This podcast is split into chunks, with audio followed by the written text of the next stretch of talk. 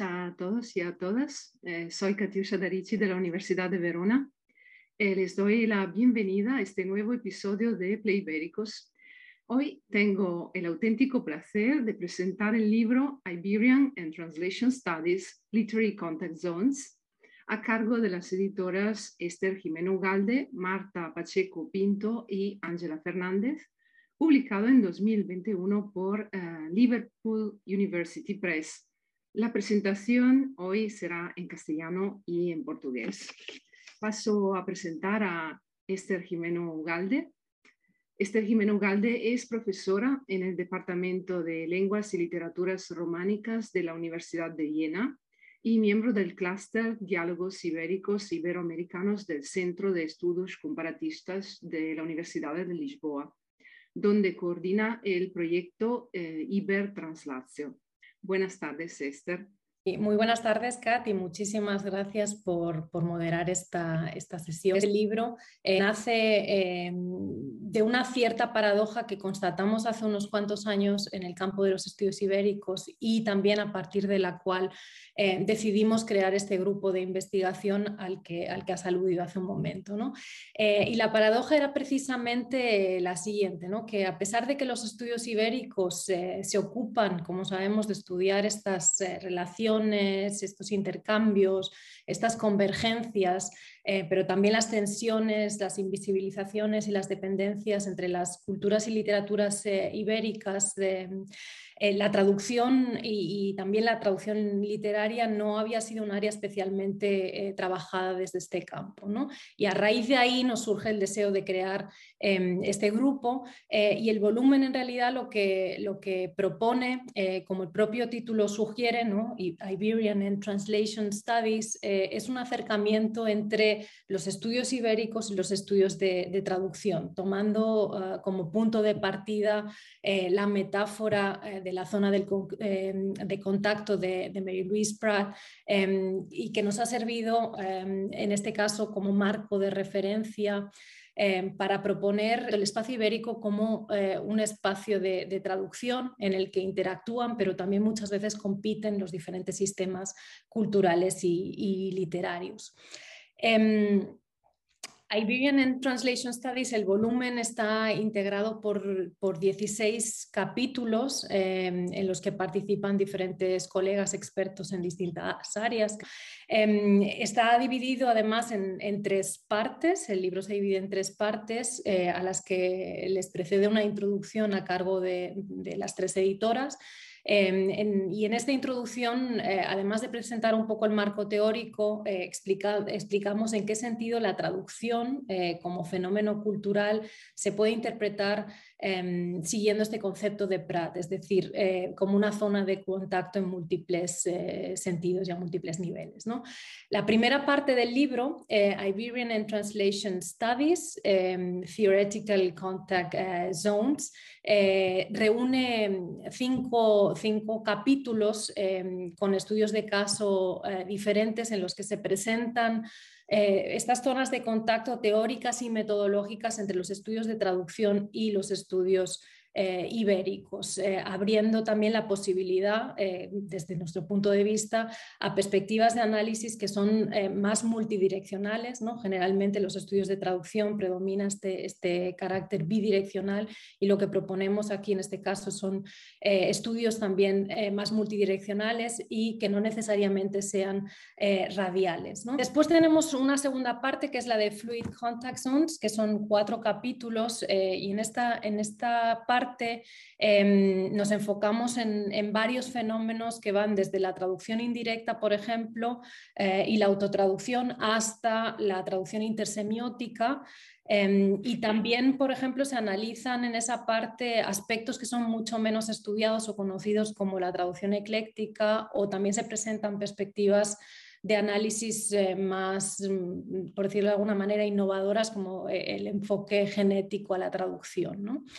Em, y ya finalmente la última parte, que se titula Iberian eh, Contact Zones Crossing em, Times and Genres, eh, es una parte que está integrada por siete capítulos y que presenta una gran variedad eh, o una mayor diversidad en términos em, tanto cronológicos como de género. ¿no? Desde el punto de vista cronológico tenemos capítulos em, o, los diferentes capítulos abarcan en este caso em, eh, desde el siglo XVII hasta, hasta la actualidad, hasta el siglo XXI. y en cuanto a los géneros, pues eh, se incluyen casos eh, de estudio que van desde la poesía hasta la novela, pasando por la guía turística eh, y el teatro, em, que, es, que, tiene gran predominancia en esta parte, eh, pero también se tratan subgéneros como el entremés o la novela ah, picaresca. Eh, es, es, un volumen que no solo pretende centrarse en géneros y en autores que tal vez podríamos considerar más canónicos, sino también centrarse en otras voces más emergentes, tanto de la, de la poesía, eh, como, como del, teatro. Y obviamente también prestamos una especial atención eh, y queremos visibilizar a aquellos agentes, mediadores e instituciones eh, culturales ibéricas que participan de, los procesos de traducción que son muy complejos y que frecuentemente quedan oscurecidos por el papel dominante de los autores. Entonces, ese es un poco el resumen de, este volumen que os invitamos a todos a leer. Muchísimas gracias, Esther, por introducirnos de manera tan detallada y sugerente en la riqueza de este libro que, como has explicado, también es eh, no solo geográfica, sino también eh, cronológica, genérica.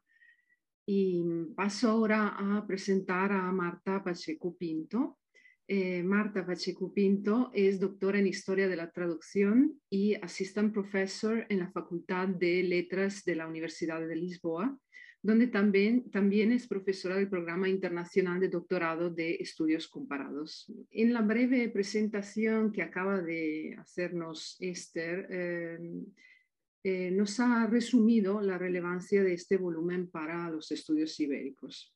Eh, ¿Cuál es, Marta, desde tu punto de vista, su importancia em relação ao campo general de los estudos de tradução? Muito boa tarde a todas uh, e uh, agradeço muito a pergunta feita pela Cati e permitam-me antes de dar resposta de agradecer uh, aos coordenadores do Playbéricos o desafio para dar a conhecer este, este nosso livro. Ao tomar a Península Ibérica como um estudo de caso, o livro procura uh, uh, colocar a Península Ibérica e os espaços que definem a sua diversidade cultural num mapa da história da tradução. E procura conotar a Península Ibérica como um espaço de tradução, ou seja, um espaço de, uh, dinâmico de encontros, de articulação, de identidades, de tradições, de tensões. eu creio que neste, neste sentido o livro mostra a importância do estudo da história e também da sociologia da tradução para compreender uh, esta zona de contacto uh, peninsular, que é, uh, como já dizia a Esther, é multilingue, é multicultural, é marcada por fronteiras fluidas, por histórias que se entrelaçam, por relações de poder assimétricas e por tentativas várias de negociar uh, as diferenças que decorrem precisamente dessa assimetria, uh, dessas relações, dessas relações que são, que são assimétricas. Deste ponto de vista da história, eu diria que o livro pode ser uh, lido a vários níveis, enquanto um estímulo para fazer, para escrever uma macro-história da tradução na Península Ibérica, Uh, e uh, entender também este livro como uh, um programa de microhistória da tradução dentro de uma história europeia ou até universal e talvez por isso utópica uh, da tradução, uh, pondo em relevo aquelas que são especificidades uh, desta, desta zona de contacto, que inclui fenómenos como a não tradução, a, a autotradução, a, a tradução colaborativa, que são fenómenos com bastante relevância para a teoria da tradução e pondo também em relevo aqueles que são os principais protagonistas desta, desta microhistória. Diria que uh, se equaciona a tradução enquanto fenómeno, prática, produto literário, como indicador uh, do estado uh, e dos termos das relações culturais entre os diversos sistemas que compõem a Península Ibérica, e por outro lado, um, interroga se a tradução como uma força tendencialmente dinamizadora, como uma força uh, facilitadora e modeladora uh, das relações uh, intraibéricas e da própria circulação de ideias e de estéticas dentro deste espaço, dentro deste espaço peninsular. Gracias por tu interesante aportación que contribuye a aclarar la estrecha relación entre los estudios ibéricos y los estudios de traducción. Eh, tengo el placer de presentar ahora a Ángela Fernández. Ángela Fernández es profesora asociada de estudios hispánicos eh, del Departamento de Literaturas Románicas de la Facultad de Letras de, de la Universidad de Lisboa y directora del programa de posgrado en estudios comparados en el Centro eh, de Estudios Comparatistas. Coordina el subgrupo de investigación DIA, Diálogos Ibéricos e Iberoamericano. Eh, tengo una pregunta, eh, Angela. Em, tanto, el libro, tanto en el libro como en la introducción y en la mayoría de los capítulos que integran el libro, se emplea la noción de zona de contacto que adoptáis de Marie-Louise Pratt. Eh, ¿Por qué y en qué sentido ha resultado productivo usar el concepto de zona de contacto a propósito de las literaturas ibéricas y la traducción? Muchas gracias, muito, muito obrigada, Cati. Uh, é de novo um gosto voltar a participar no ciclo de apresentações de livros pleibéricos. Ah, muito obrigada pelo, pelo convite e quero dizer que foi também um gosto colaborar com as minhas colegas Esther e Marta na elaboração deste volume. De facto, a noção de zona de contacto é efetivamente central neste projeto e tomamos o conceito, ou tomamos o conceito a partir da sua teorização por Mary Louise Pratt e sabemos que este conceito, as suas problemáticas foram particularmente operativas no contexto dos estudos pós-coloniais, mas quisemos aqui testar as potencialidades no âmbito ibérico, em que, claro, não há o mesmo tipo de contexto colonial, mas em que como sabemos, também foram evidentes em termos históricos e muito desde a Idade Média, mas muito principalmente a partir do século XVII, em que foram evidentes os encontros, os desencontros de línguas e de culturas, porque a Península Ibérica foi, e em certa medida continua a ser, um palco de contactos eh, de sistemas literários e culturais diversos e por isso é uma zona instável.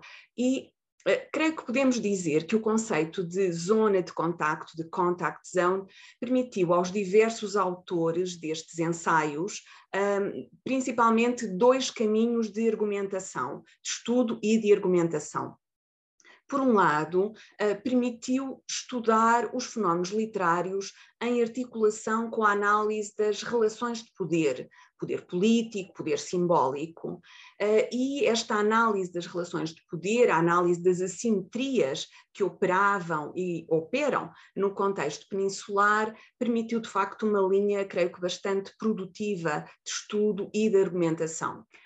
Por outro lado, Uh, uh, o conceito de zona de contacto permitiu considerar as práticas de tradução e de edição, publicação, circulação dos textos como elementos centrais no funcionamento deste espaço tão complexo. Um, muitas vezes estes aspectos relacionados com a tradução, claro, mas depois também com a edição, repito, a publicação, a circulação. São aspectos muitas vezes esquecidos quando se procuram entender os fenómenos literários. E uh, os autores dos nossos ensaios, uh, ao trazer a tradução para primeiro plano e todos os fenómenos de circulação textual, lembraram-nos que os textos existem numa cadeia de contactos numa cadeia, num feixe de relações de poder, em que de facto a tradução é um procedimento fundamental, uh, fundador e que não pode permanecer invisível. Muito obrigada.